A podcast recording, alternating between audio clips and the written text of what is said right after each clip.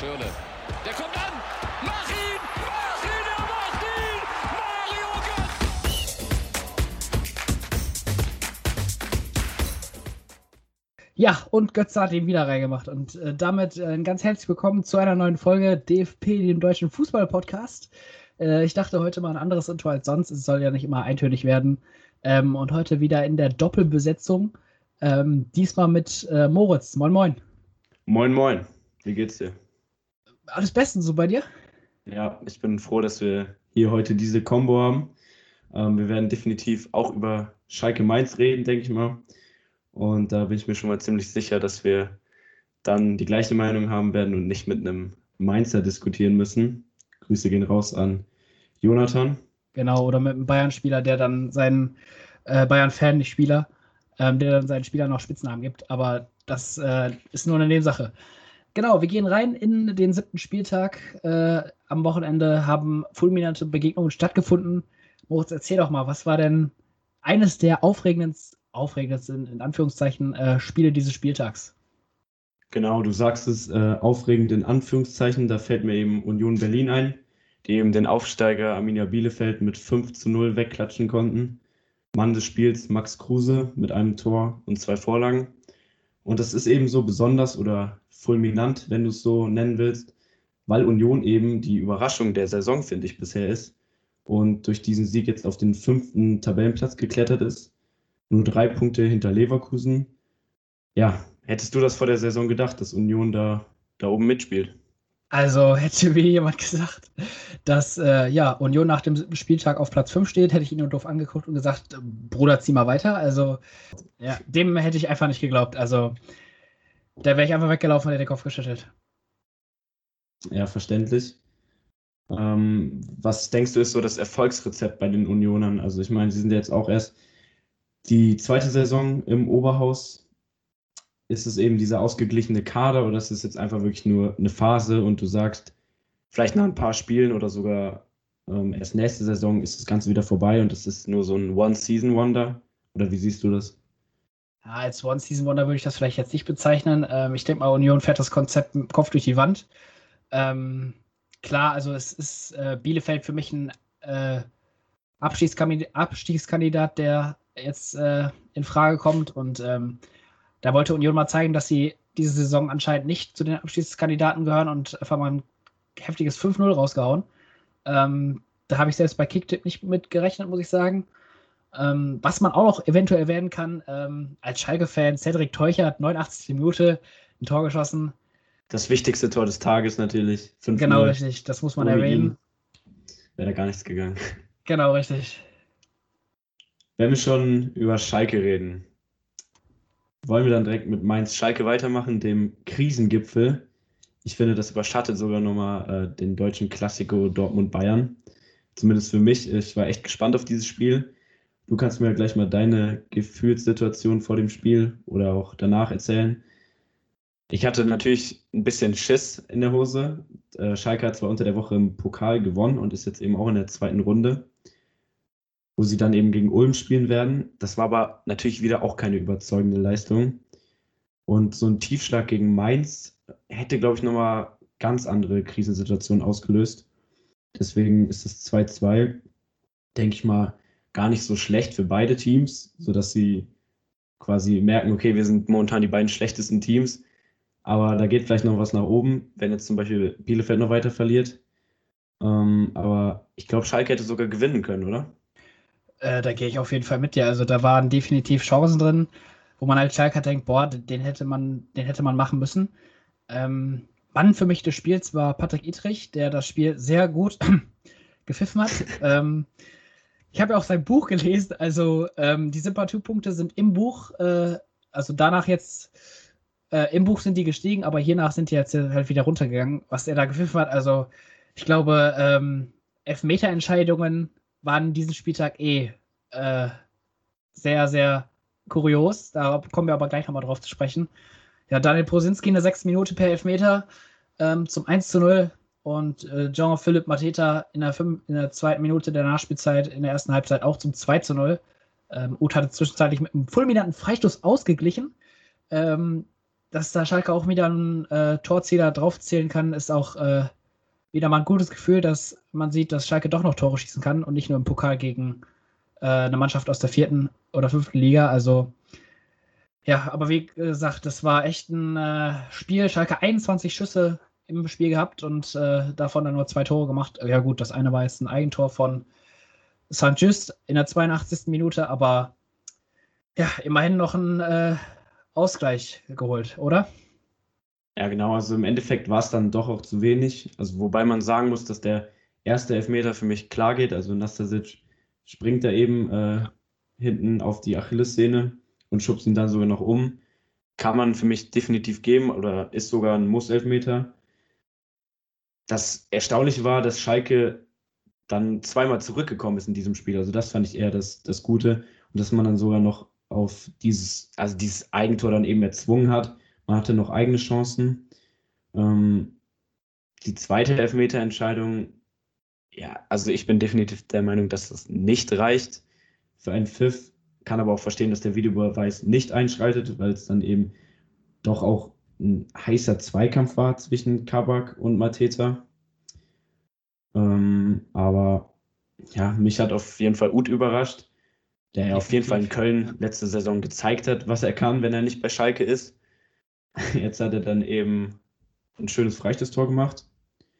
Aber Mainz hatte auch in der ersten Halbzeit, glaube ich, noch durch Burkhardt und Mateta eine große Chance auf, auf das äh, 3 zu 1 dann auch nach der Halbzeit.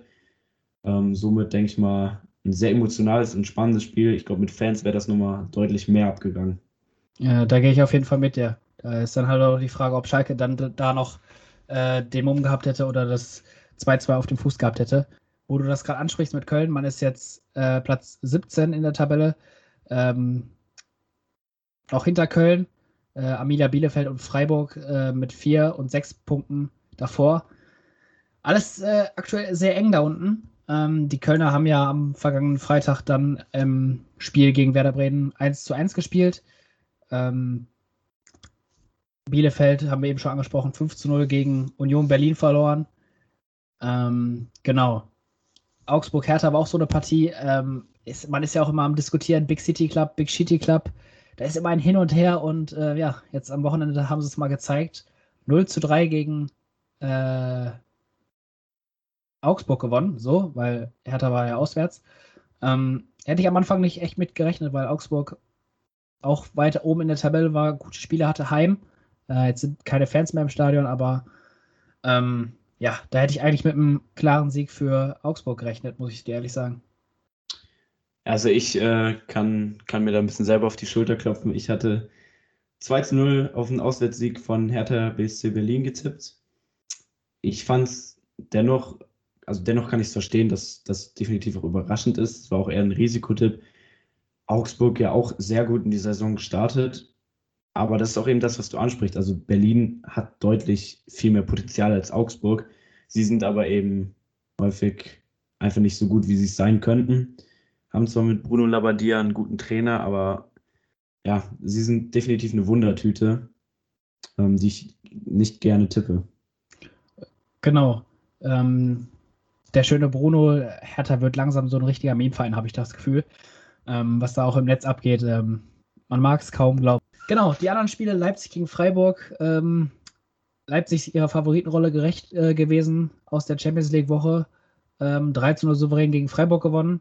Äh, der VfB hat leider seine Führung äh, in der ersten Halbzeit verspielt. 2 0 in Führung gegangen. Dann aber Frankfurt nach der Halbzeit äh, ein starkes Comeback gehabt und noch zum 2 2 ausgeglichen. Ähm, ja, und dann ist es soweit. Der deutsche El Clasico, abends 18.30 Uhr ging es los. Ähm, was waren denn deine Erwartungen da an das Spiel? Ich hatte tatsächlich die Erwartung, dass Dortmund das äh, vielleicht knapp gewinnen könnte oder dass es zumindest ein knappes Spiel wird, was eben nicht normal ist, wenn Bayern als Gegner auf dem Platz steht. Also auch die Duelle Dortmund gegen Bayern haben in den letzten Jahren für mich ein bisschen an Attraktivität einbüßen müssen, weil Bayern einfach eben diese komplette Übermacht ist. Unter Flick jetzt noch mehr. Ich hatte eben gehofft, dass Dortmund vielleicht ein frühes Tor macht und das dann gut verteidigen kann. Ich finde, sie haben auch gut verteidigt, bis dann auf eben ja dieses Abseitstor, glaube ich, von Lewandowski. Da hat man dann eben gemerkt, oh, jetzt macht Bayern richtig Druck, weil sie spüren, jetzt sind die Dortmunder durcheinander.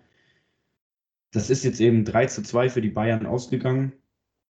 Bayern hatte noch zwei Abseitstore, die nicht gegeben wurden. Ich hatte aber tatsächlich das Gefühl, Dortmund hätte dieses Spiel auch gewinnen können. Also da bin ich ganz ehrlich, so gut hat Dortmund gegen Bayern länger nicht gespielt, beziehungsweise Bayern war nicht ganz so frisch, hatte ich das Gefühl, was bei dieser Belastung jetzt auch kein Wunder ist. Oder Bayern verschläft auch meistens so die ersten Minuten ein bisschen, bis sie dann ein Tor bekommen. Aber ich fand, Dortmund hat das eigentlich gut gemacht, bis auf die Chancenverwertung. Genau, da gehe ich auf jeden Fall mit dir. Ähm, ich denke auch mal, der BVB ist ja in der 45. Minute durch Marco Reus in Führung gegangen. Wäre der denn nicht der berühmte, berüchtige Alaba-Freischuss in der 45. Minute plus Nachspielzeit gewesen, ähm, dann könnte, wäre das Spiel vielleicht nochmal in eine andere Richtung gegangen. Ähm, apropos Alaba ist ja auch immer noch so ein heiß umkämpftes Thema. Man fragt sich jetzt, wann unterschreibt er endlich den Vertrag oder ja, wohin gehen woanders noch die Türen auf? Genau, wohin geht er? Das ist äh, die berühmt-berüchtigte Frage. Ähm, ja, also ich äh, mit dem ah, 3 zu 3 wäre ich auch noch zufrieden gewesen. Das hätte dann auf jeden Fall die Leistung des BVB ähm, gekrönt und äh, ich denke mal, ein Unentschieden wäre da auch verdient gewesen.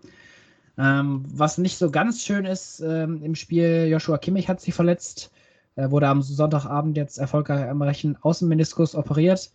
Ähm, die Medizinabteilung des FC Bayern hatte da getwittert, dass der Mittelfeldspieler im Januar wieder zu, äh, zur Verfügung stehen wird. Wir werden abwarten, wie er sich erholt. Ähm, ich denke mal, er wird dann noch stärker ähm, zurückkommen. Äh, Tim würde jetzt sagen, der Koko wird das machen. Ähm, wahrscheinlich dann wieder auf der 6 diesmal dann für Kimmich äh, übernehmen. Ähm, laut Statistiken ist es ja bei, bei, beim FC Bayern so, dass Joshua Kimmich, äh, wenn, er, wenn er nicht dabei ist, dass Bayern nicht so gut abliefert. Ähm, wird sich jetzt zeigen, wie es dann in den nächsten Wochen mit dem FC Bayern weitergeht. Ähm, ist ja noch die Länderspielpause und Nations League ist auch noch dabei. Äh, wird sich zeigen, wie, wie, welche Lösung der FC Bayern da finden wird. Ja, ist einfach schade für Kimmich persönlich, aber auch sehr bitter für die deutsche Nationalmannschaft und vor allen Dingen für den FC Bayern. Er gilt ja schon quasi als nachfolgender Kapitän von Neuer, ähm, sowohl in der Nationalelf als auch bei Bayern. Er war jetzt in einer absoluten Top-Top-Form. Für mich eigentlich in dieser Flickelf vielleicht noch mit ein paar anderen Spielern, die wieder aufblühen, wie Müller oder dass Goretzka eben absolutes Biest geworden ist, dass auch ein Boateng wieder gut spielt. Oder ich meine, wir müssen nicht von Lewandowski reden, aber Kimmich für mich schon so ja, die, dieser Motor schon in dieser Mannschaft mit 25 Jahren. Eben Glück im Unglück gehabt. Ähm, ich denke mal, die drei Monate sind zu verkraften, im Gegensatz, äh, was da vielleicht auch an Diagnosen erwartet wurde. Definitiv, da, da werden wir alle dass es äh, Kimmich in, der, in dieser Zeit jetzt gut geht, ähm, sich gut erholt und ähm, dann im Januar wieder stark zurückkommt. Genau, das war echt ein spannender Samstag äh, mit vielen fulminanten Fußballspielen. Ähm, gehen wir einen Tag weiter und kommen zum Spiel Wolfsburg gegen Hoffenheim, wo ich persönlich mir dachte, okay, das müsste eigentlich ein Selbstrenner für Hoffenheim werden. Ähm, nach dem fulminanten 5 0 Sieg in der Europa League unter der Woche gegen Liberec habe ich gedacht, ja, die Wölfe aktuell nicht so gut in Form. Jetzt äh, sollte Hoffenheim ihre Siegessträhne oder den Schwung aus der Euroleague mitnehmen auf einmal steht ich gucke auf mein Handy und steht 2-0 für Wolfsburg. Also da habe ich echt gedacht, oh, was ist denn da los? Ähm, ja, hätte ich echt nicht mit gerechnet. Ähm, ich glaube, da kann man auch jetzt äh, die Elfmeter ansprechen. Die werden jetzt ganz interessant, weil Wolfsburg da einen hatte und äh, ich glaube, du hattest noch ein paar kuriose, kuriose Fakten zu den Elfmetern, oder? Genau, also generell fällt eben auf, dass in dieser Saison unglaublich viele Elfmeter gepfiffen werden und kurioserweise auch verwandelt werden. Es gab jetzt eben, bis Wut Weghorst, Spieler vom VfL Wolfsburg, seinen Elfmeter verschossen hat, gab es eben 35 Strafstöße in Folge, die verwandelt werden konnten. Äh, 27 bereits davon in dieser Saison. An diesem siebten Spieltag gab es sogar 10 Elfmeter, wovon dann eben zwei verschossen wurden. Ähm, bis zum Sonntag, bis zum vorletzten Spiel war es eben, hat diese Serie eben angehalten und Wechras hat dann eben vorbeigeschossen, links unten. Ähm, eine krasse Serie, das ist Rekord, das gab es bisher noch nie.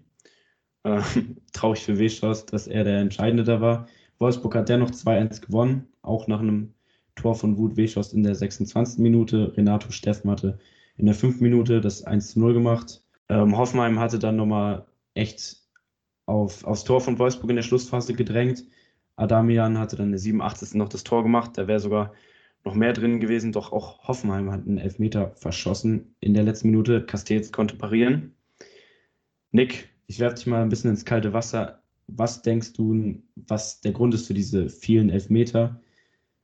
Es sind häufig ist es die Handregel, die diskutiert wird, aber vielleicht auch ein bisschen der Videobeweis. Ähm, oder ist das jetzt einfach nur Zufall? Ja, man sagt ja immer, Zufall entsteht, äh, weil das Schicksal das so will. Ähm, ja, keine Ahnung. Also Elfmeter ist Elfmeter. Ähm, da gibt es halt immer die eine Meinung, die andere Meinung. Ähm, das Handspiel, die Regel. Aber sollte es eigentlich bei einem Elfmeter keine zwei Meinungen geben? Ist halt immer die Frage, ne? Der Videobeweis sieht halt immer etwa, etwas genauer hin als der Schiedsrichter, der dann in dieser Situation pfeifen muss oder nicht pfeift. Ähm, das ist halt die Frage. Also im Nachhinein guckt man sich das immer noch an und denkt, ah ja, da könnte ja doch was, noch was sein. Also ich kenne das von meinen Klassenarbeiten, ähm, wenn ich da eine Aufgabe gerechnet habe und ich dachte mir, so, die ist richtig, die kann, die muss so stimmen. Und dann sehe ich neben mir meinen Nachbar, der was anderes hat, und dann denke ich mir so, ja, dann kann doch das auch noch vielleicht stimmen, dann schreibe ich doch lieber das hin. Also es ist immer dieses Hin und Her. Hast du also abgeschrieben früher? Ja, wer hat das nicht? Also ohne Spicker durch die Schule kommen ist äh, schwierig, ne? Nein. Nein. Also gelernt habe ich natürlich auch, das äh, sei mal dahingestellt. Ähm, sonst hätte ich ja nicht mein Abitur erreicht, ne? und ähm, ja, also immer, also wenn man die zweite Meinung des Videoschiedsrichters dazu holt, dann äh, denkt man halt immer noch mal anders, weil man immer noch die Meinung und äh, die Sicht eines anderen hat, äh, der dann noch mal ein bisschen genauer drauf schauen kann. Zur Handregel ist halt immer schwierig. Also ich finde, man sollte klar definieren, von, von, von, von den Fingern bis, zur, bis zum oberen Teil des Bizeps sollte Hand sein und alles, was da ab Schulter ist, ist keine Hand. Ähm, egal für, aus meiner Sicht, wie der Ball daran äh, springt. Klar, es gibt immer die aus, äh, Aussagen, ja, wie, wie, soll ich denn meine Arme im Zweikampf wegnehmen oder bei der Grätsche? Ähm, für mich gilt da einfach die Regel, Hand ist Hand. Ähm, ich weiß nicht, wie du darüber denkst. Ähm, für mich äh, würde, würde sich das so am besten anhören. Ja, also ich meine, wir haben da schon so viel jetzt in den letzten Jahren zugehört. Von unnatürlicher Handbewegung bis hin zu der und der Winkel ist der Arm abgespreizt dann spielt wieder die, ne, die Entfernung äh, zwischen dem, ähm, der Hand und dem Ball oder beziehungsweise demjenigen, der den Ball zuletzt berührt hat, ähm, eine tragende Rolle. Dann wurde jetzt gesagt, dass die T-Shirt-Grenze, wie du es sagen würdest, schön, äh, die obere Bizepsgrenze, ähm, ja, also keiner blickt da mehr durch. Ganz schön fand ich ähm, Sandro Wagner, der eben unter der Woche bei, bei den Champions League-Spielen gesagt hatte, Handregel, halte ich mich komplett raus. Das kannst du schön kommentieren. Ähm, da blicke ich nicht mehr durch. Das fand ich einfach mal wieder sehr ehrlich und sehr schön. Und ähnlich sieht es bei mir auch aus. Ich finde deinen Vorschlag sehr gut, wobei ich echt finde, also jeder, der selber Fußball gespielt hat, das wirst du ja auch wissen, weiß eben, dass wenn deine Arm locker neben, neben dem Körper hängt und jemand den anschießt und der wirklich so nach hinten weggeht und das wirklich nur so ein paar Zentimeter vom Körper weg war, dann ist das einfach unfassbar schwierig, die noch irgendwie da aus der Gefahrenzone zu bekommen. Äh, ich habe wirklich das Gefühl, dass es keine klare Regel gibt und deswegen der Videobeweis auch häufig so lange braucht. Da gehen ja, ja wirklich zwei Minuten drauf, bis dann eben im Keller in Köln was entschieden wurde, weil jede Situation irgendwie anders ist und es einfach nicht so eine klare Richtlinie, so ein klares Handbuch gibt, wie man jetzt vorgehen soll. Ja, genau. Also ich hatte gerade nochmal überlegt, im Handball ist es ja auch so mit dem Fuß. Äh, Fuß ist halt jetzt immer noch was anderes als Arm. Du hast deine Füße zum Laufen und die kannst du halt nicht irgendwie wegpacken wie deine Arme, so frei bewegen. Ähm, aber ja, also ich denke mal, die Handregel, das wird noch ein ähm, Thema sein, was in den nächsten Jahren noch heiß her diskutiert wird. Ähm, wie es dann am Ende ausgeht, äh, man weiß es nicht. Ähm, Im Spiel danach, Leverkusen gegen Mönchengladbach, da hat auf jeden Fall keine Hand entschieden, oder? Nee, da war es nicht die Hand. Ähm, das war wirklich ein richtig geiles Spiel. Ähm, da kann man so viel drüber reden. Man kann drüber reden. Alario, dritter Doppelpack in Folge, Bayer Leverkusen Rekord. Er war eigentlich nur ein Backup, beziehungsweise man hatte keinen Ersatz für Volland und Havertz gefunden. Alario füllt diese Lücke super. Dann einfach zwei Offensivmannschaften, die absolut Gas gegeben haben und teilweise die Defensive vernachlässigt haben. Und natürlich Lazarus Traumtor in der 90. plus 4. Wie beschreibst du das Tor? Es war einfach geil, oder? Also ich kann mir das äh, immer noch, also noch zehnmal angucken, äh, wie er das gemacht hat. Also ich gehe definitiv damit, das wird das Tor des Jahres. Da, damit ja. bleib, da, dafür stehe ich mit meinem Namen. Ähm, ja, ähm, also eigentlich hätte ich damit gerechnet, dass Gladbach gewinnt, weil sie das letzte Topspiel gegen Leipzig auch äh, knapp mit 1-0 gewonnen haben.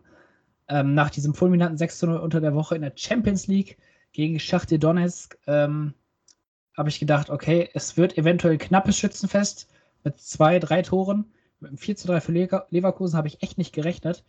Ähm, ja, und ähm, auch wenn Gladbach verloren hat über das Lazaro-Tor, können sie stolz sein. Ja, das hat ja auch Radetzky schön gesagt, der Keeper von Leverkusen.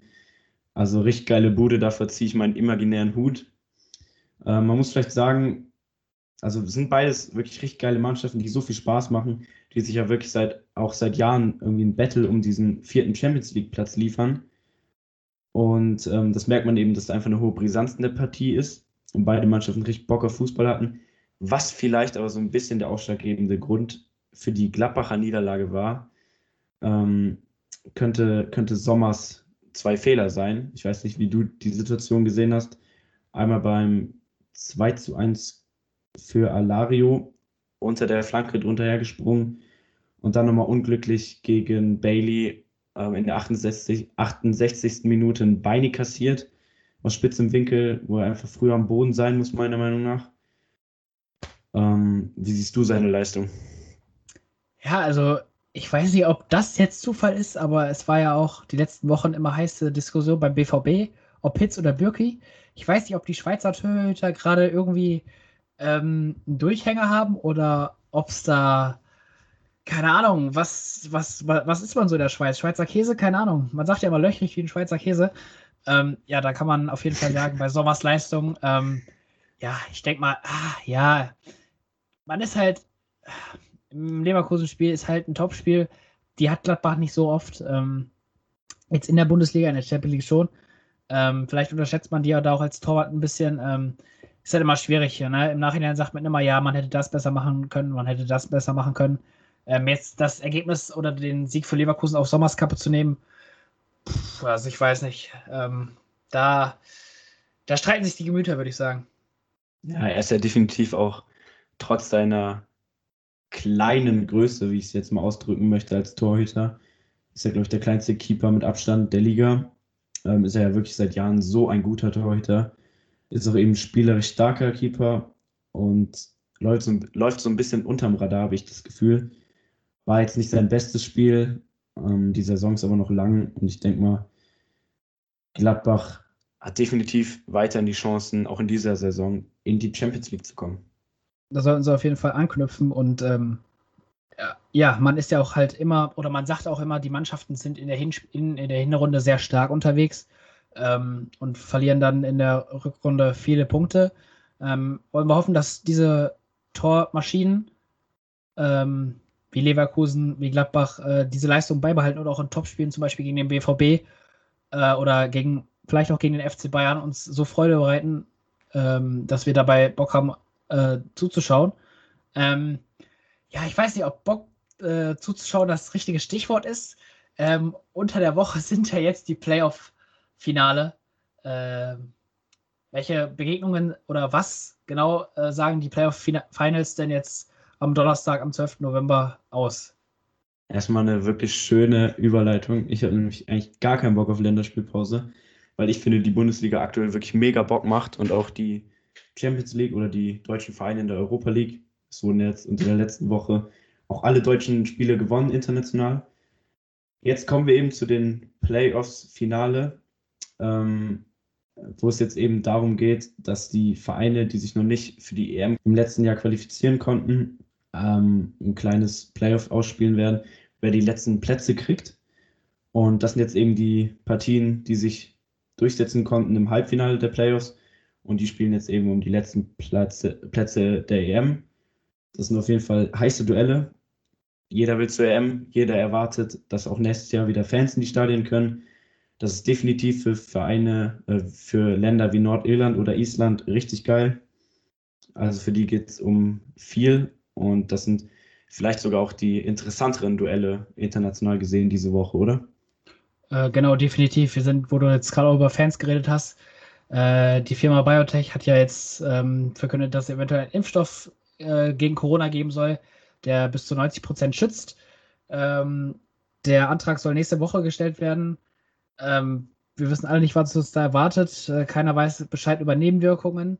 Wir wollen ähm, jetzt die, den, die Party nicht vor dem Abend loben, aber ähm, sind auf jeden Fall schöne Nachrichten, die uns heute an diesem Tag erreicht haben. Ja, und für mich als ähm, Außenstehender wird oder ist das Spiel Ungarn gegen Island äh, am meisten interessant. Ähm, die Isländer ja mit fulminanten Fans. Wir, wir wissen alle diese Wikinger-Schreie, äh, die sie. Puh. Puh. das macht uns einfach sympathisch. Ähm, ihr merkt schon, äh, das ist auf jeden Fall. ja, ihr wisst, ähm, das ist bei uns allen hängen geblieben. Ähm, äh, zum ersten Mal in der EM 2016 haben sie das gebracht und seitdem äh, ein Running Gag geworden. Ähm, bin gespannt. Sollten sie jetzt dieses, dieses Jahr bei der Euro dabei sein, nicht dieses Jahr, nächstes Jahr, dann ähm, können wir da bestimmt auch wieder was erwarten. Nordirland auch eine Mannschaft mit tollen Fans. Äh, da hoffe ich dann auch, dass die weiterkommen und die anderen Spiele wird man dann halt sehen. Ähm, ja, wir werden gespannt sein, welche Mannschaft wir dann am Ende in der deutschen Gruppe sehen. Ähm, das wird auf jeden Fall interessant. Ähm, genau, und dann geht es auch am Wochenende weiter mit der Nations League. Ähm, du hattest ja eben schon gerade gesagt, Länderspiele jucken dich so gar nicht. Ähm, bei der Nations League genauso? Also natürlich schaue ich Deutschland. Also das ist klar, ich bin Fußball interessiert. Ich bin Deutscher.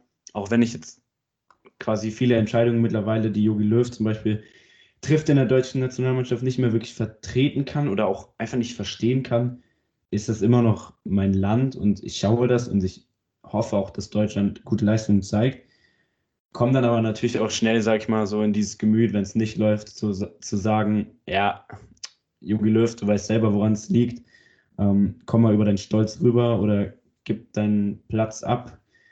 Ähm, aber trotzdem möchte ich natürlich das Beste für Deutschland. Und natürlich, wenn ich dann so eine Partie Portugal gegen Frankreich sehe, wenn Ronaldo jetzt wieder dabei sein sollte, ähm, gegen Spieler wie Mbappé, ähm, das ist einfach ein geiles Duell. Das letzte ging leider 0-0 aus zwischen den beiden Mannschaften. Aber ja, Schweiz, Spanien könnte auch interessant sein. Also es gibt definitiv Spiele, die mich interessieren, aber ich sehe einfach lieber die deutsche Bundesliga. Äh, da gehe ich auf jeden Fall definitiv mit dir. Deutschland jetzt ja halt am 10. Oktober gegen die, nicht am 10. Oktober, Entschuldigung, am 14. November, so, einen kleinen Zeitsprung gemacht, ähm, gegen die Ukraine. Ja, also wenn man mal auf die Nominierungen schaut, ähm, ein Philipp Max dabei, ein Udo Kai, ähm, ja, also er fährt anscheinend immer noch das äh, Prinzip der jungen Spieler. Ähm, Philipp Max, muss ich sagen, hat mich äh, erfreut, genau wie ein, wie damals, als Robin Go damals, als äh, Robin Gosen nominiert wurde. Ähm, ja, also Philipp Max für mich ein echt super Linksverteidiger, ähm, der Deutschland vielleicht auch noch helfen kann. Ähm, also da bin ich auf jeden Fall gespannt, was äh, er so bringt. Udukai hätte ich echt nicht mit gerechnet. Also der war für mich gar nicht auf dem Zettel. Äh, wird auf jeden Fall interessant, wie der sich dann in die Mannschaft ein, äh, einspielt oder wie der dann eine Leistung bringt.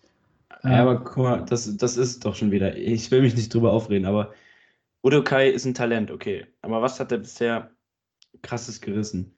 Also vergleich doch mal Udukais Leistung und Hummels oder Boatengs Leistung.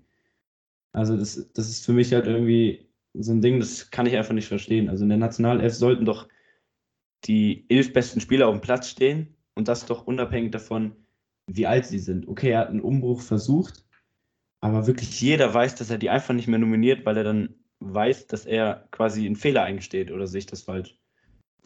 Ja, ich weiß nicht, ob du das falsch siehst. Also es gibt halt immer den einen, einen Satz, wo du sagst, ja, wann schickst du einen jungen Profi auf die Bahn der Nationalmannschaft? Wann ist der richtige Zeitpunkt? Ich weiß nicht, ob man jetzt warten soll, weil in Hoffenheim denke ich mal nicht, dass da in den ein, zwei nächsten, in den ein, zwei nächsten Jahren irgendwelche Titel gewonnen wird. Ähm, ich, es ist, es gibt zwar immer den Punkt, ja, okay, es ist zu früh. Da ist auch wieder wie mit dem Handspiel beim Videobeweis. Die eine Seite, die andere Seite. Wann schickst du so einen jungen Spieler in die Laufbahn? Wenn Jogi Löw das Konzept jetzt fährt, okay, tu es mit ihm. Ähm, ich bin der Letzte, der sagt, ja, okay, warum nicht mal jetzt wieder mit anderen Spielern probieren? Ähm, wenn er so lange bis zu Euro 21 seine feste Mannschaft hat und da auch gut, dann gut geformt wird, äh, bin ich der Letzte, der dann meckert. Ähm, wird sich auf jeden Fall zeigen, wie dann die Spiele gegen die Ukraine, Schweiz und Spanien ausgehen. Aktuell äh, auf Platz 2 mit sechs Punkten hinter Spanien, die Ukraine aber dahinter dicht gefolgt. Ähm, das wird auf jeden Fall spannend. Und ich habe es heute auf Twitter gelesen, viele haben darüber diskutiert, ja, holt man doch den Götze wieder, ähm, der jetzt auch in Eindhoven mit Philipp Max zusammen äh, und Julian Baumgartel ähm, gut kombiniert und seine Tore schießt.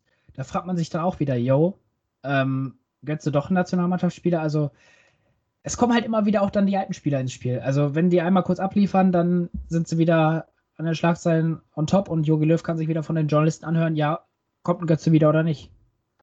Also ich kann mir definitiv vorstellen, dass das auch nervig ist, aber es ist ja so ein bisschen die Aufgabe, finde ich, der Sportjournalisten. Wir können das ja auch, denke ich mal, gut nachvollziehen. Ähm, ich finde es die Aufgabe von denen, diese Frage halt zu stellen, weil das auch, denke ich mal, die Frage von vielen deutschen Fans ähm, widerspiegelt, was da Sache ist mit diesen Nominierungen, weil man die eben nicht mehr so nachvollziehen kann. Zum Beispiel das mit Götze, finde ich, hat Joachim Löw gut gesagt. Er hat gesagt, ja, wir machen auch vor ihm die Tür nicht zu. Ähm, aber man hat halt einfach das Gefühl, dass die Tür bei Boateng, Hummels, Müller einfach zu ist, obwohl sie vielleicht nicht zu sein müsste. Also ich kann dich ja verstehen, wenn du sagst, junge Spieler sollen mitkommen. Aber warum macht man nicht die Mischung, die einfach auch die meisten Mannschaften erfolgreich macht? Erfahrene Spieler plus junge Spieler. Deutschland hat ja so viele gute Spieler, aber ich habe einfach auch das Gefühl, da fehlt ein Leader. Also Kimmich, Goretzka, okay, die wachsen jetzt so langsam hinein, vielleicht auch ein Niklas Süle, Neuer ist immer noch im Tor, aber so ein paar Leader, die einfach Erfahrung haben und die auch mit diesem öffentlichen Druck in der Nationalelf umgehen können, ich finde, die fehlen einfach. Ja, da gehe ich auf jeden Fall mit dir. Er hält ja immer noch an Toni Kroos fest, der anscheinend für ihn der Leader ist, äh, der die Mannschaft führen soll. Ähm, Toni Kroos ist aber jetzt auch nicht für mich der Spieler, der, ähm, sag ich mal, den Ton auf den Platz gibt. Da ist ein Kimmich deutlich agiler, der viel mehr kommuniziert. Ähm, Toni Kroos ist für mich ein bisschen die Diva der deutschen Nationalmannschaft, die zwar Bälle gut verteilt und ähm, die Leute auch schickt und ein tolles, tolle Schüsse darauf hat. Wir erinnern uns nur an das Freischusstor damals äh, gegen Schweden. Ähm, aber für mich ist Toni Kroos keiner, der auf dem Platz den Ton angibt. Der hält sich für mich sehr zurück. Wenn er mal den Ball verliert, dann geht er nicht im Vollsprint hinter der, sondern trabt nur. Also Kimmich ist auf jeden Fall der tonangebende äh, Spielertyp, der jetzt ja leider fehlt. Aber ähm, ja, man wird sehen, wie jetzt vielleicht auch ein Leon Goretzka mehr in die Rolle reinschlüpft, weil er jetzt die Mannschaft eventuell auch führen muss ähm, und da dann auch noch viel mehr reinwächst. Äh, zu dem Punkt, wo du gesagt hattest, nochmal eine Mischung aus alt und jung. Ähm, ja, den Punkt fühle ich auch. Ähm, jetzt halt die Frage, was definiert Jogilev unter jung, alt, erfahren? Also mh, zum Beispiel ein Nico Schulz, der wäre jetzt für meine Sicht so ein Durchschnittsspieler. Ich weiß nicht, was, was, also persönlich, ich habe nichts gegen Nico Schulz, aber ich weiß nicht, was er noch an ihm hält. Genauso wie für mich ein Julian Draxler kein Nationalmannschaftsspieler mehr ist. Ähm, vielleicht doch, der noch auf der Bank sitzen könnte, aber oh, ich weiß nicht. Also Julian Draxler, ich weiß nicht, wie deine Meinung dazu ist. Ähm, ich merke auch gerade, wir diskutieren echt lange über die Nationalmannschaft, weil es eigentlich doch ein Thema ist, was äh, ja in der aktuellen Zeit immer wieder aufkommt. Ähm, gibt auf jeden Fall viel zu besprechen. Vielleicht sollte man da mal einen extra Podcast drüber machen. Ähm, ja, wie siehst du das denn eigentlich jetzt mit, wie ich es gesagt habe, Schulz, Draxler und so weiter? ähm, der Mischung zwischen alt und jung, Hummels, Müller, Boateng, die hätten für mich auf jeden Fall nochmal dabei sein sollen. Ja, es ist halt wirklich diese klare Linie, die ich da vermisse. Also ein Toni Kroos, wie alt ist der? 31, 32? Ähm, da ist ein Müller ja, glaube ich, genauso alt oder sogar jünger. Ähm, also das ist das, was du ansprichst. Was definiert, also du hast mich gefragt, was definiere ich unter jung und alt? Ich müsste das eigentlich auch im Löw fragen, was definiert, definiert er unter jung und alt? Was wollte er da für einen Umbruch starten? ähm, war Toni Kroos für ihn bei der WM 2018 noch so überzeugend im Gegensatz zu Hummels, Boateng, Müller, dass er bleiben durfte. Ähm, und jetzt zeigen die anderen aber wieder quasi sogar bessere Leistung vielleicht als er im Vergleich, auch wenn man die Positionen nicht so vergleichen kann.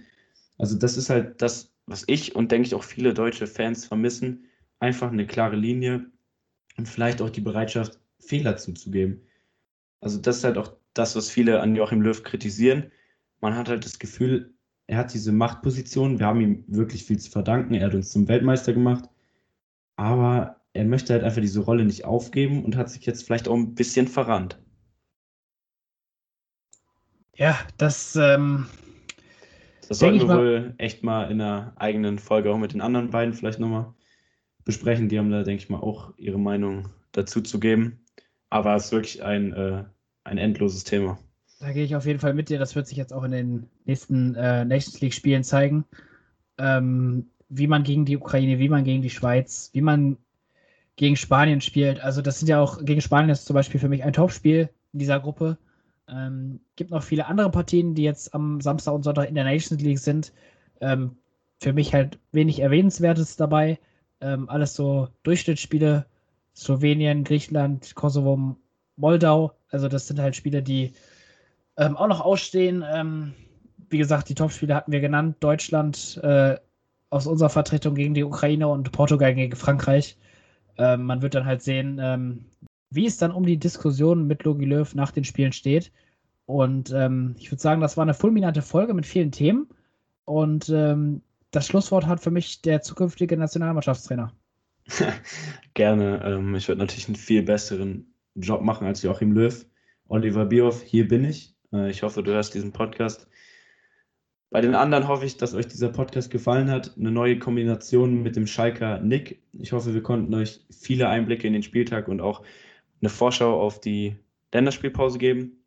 Es hat mir Spaß gemacht und ihr hört dann wieder eine neue Besetzung oder vielleicht auch wieder die gleiche. Ähm, wahrscheinlich am Freitag. Bis dahin und haut rein. Das war DFP, der Deutsche Fußball Podcast. Peace out. Ciao, ciao.